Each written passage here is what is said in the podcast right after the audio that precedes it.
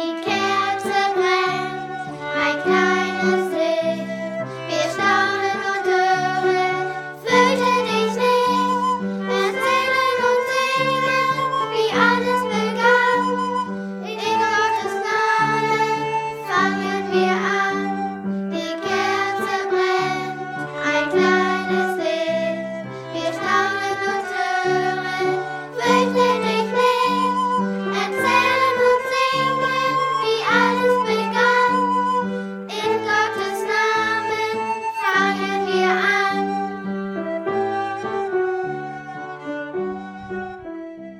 Weil ihr nicht zu uns kommen könnt, kommen wir zu euch. Herzlich willkommen im Kinderkirchen-Podcast der St. Lukas Gemeinde in Querum.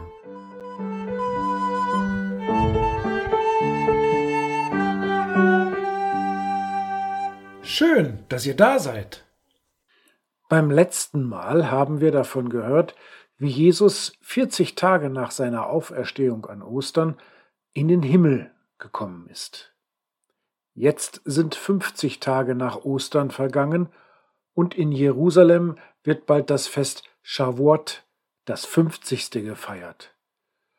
Der 50. Tag heißt auf Griechisch Pentekoste und so ist unser Wort Pfingsten entstanden. In Jerusalem kommen viele Menschen zusammen und feiern ein Erntedankfest, denn der erste Weizen wurde geerntet und der Frühling ist da. Alle Menschen sind fröhlich. Auch die Freundinnen und Freunde von Jesus sind nach Jerusalem gekommen und sind zusammen in einem großen Haus. Sie bereiten sich auch auf das Fest vor und wollen zusammen in den großen Tempel in Jerusalem gehen. Doch da passiert plötzlich etwas völlig Unerwartetes. Aber hört selbst. 50 Tage nachdem Jesus gekreuzigt wurde, versammelten sich seine Jünger zum jüdischen Pfingstfest in Jerusalem. Plötzlich ertönte ein Rauschen am Himmel, wie bei einem starken Sturm, und erfüllte das ganze Haus. Überall hin, bis in jede Ecke. Ein großes Brausen, das sie alle spüren, als würde es in sie hineingehen. Und hell wird es, wie von Feuerflammen, als wäre da ein Feuer. Ihre Gesichter fangen an zu leuchten, wirklich alle. Mir ist auf einmal ganz leicht ums Herz.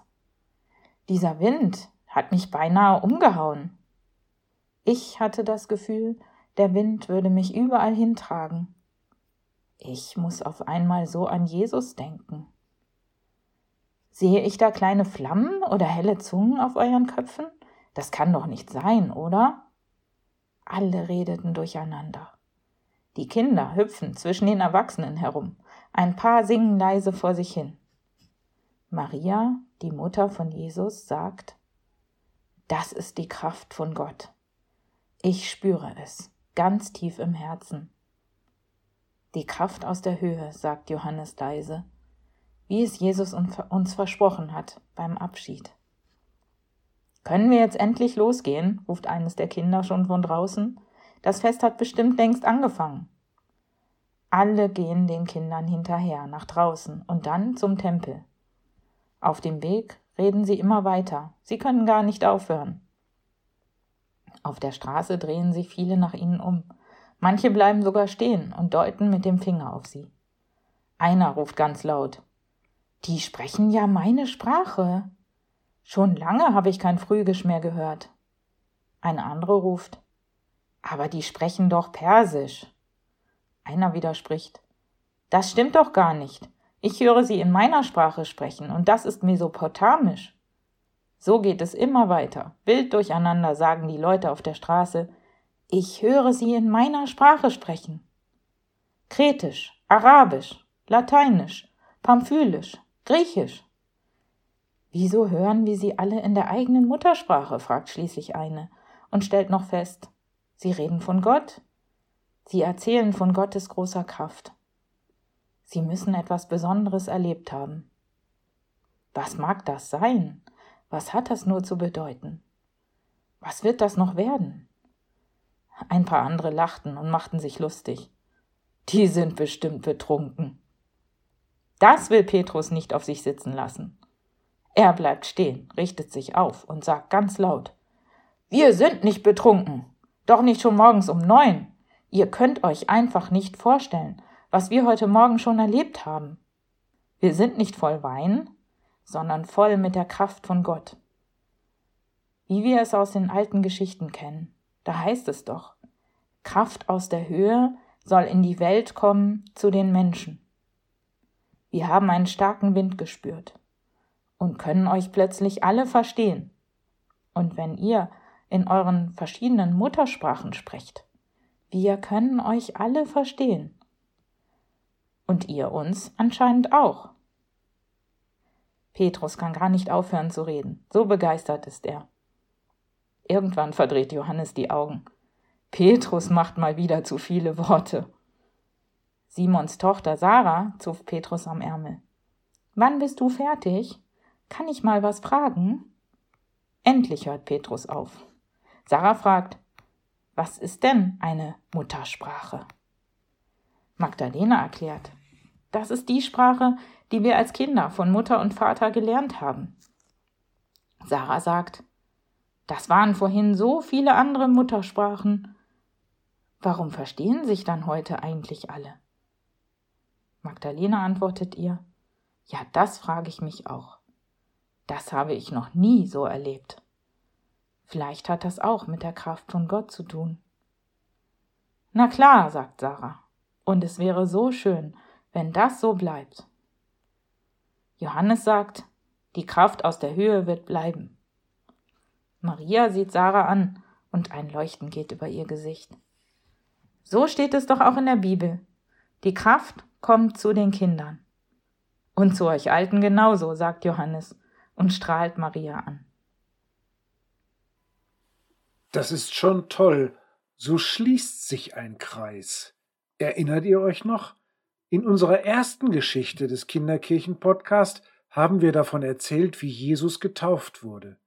Und nach der Taufe kam der gute Geist Gottes und sagte, das ist mein Sohn, den ich lieb habe.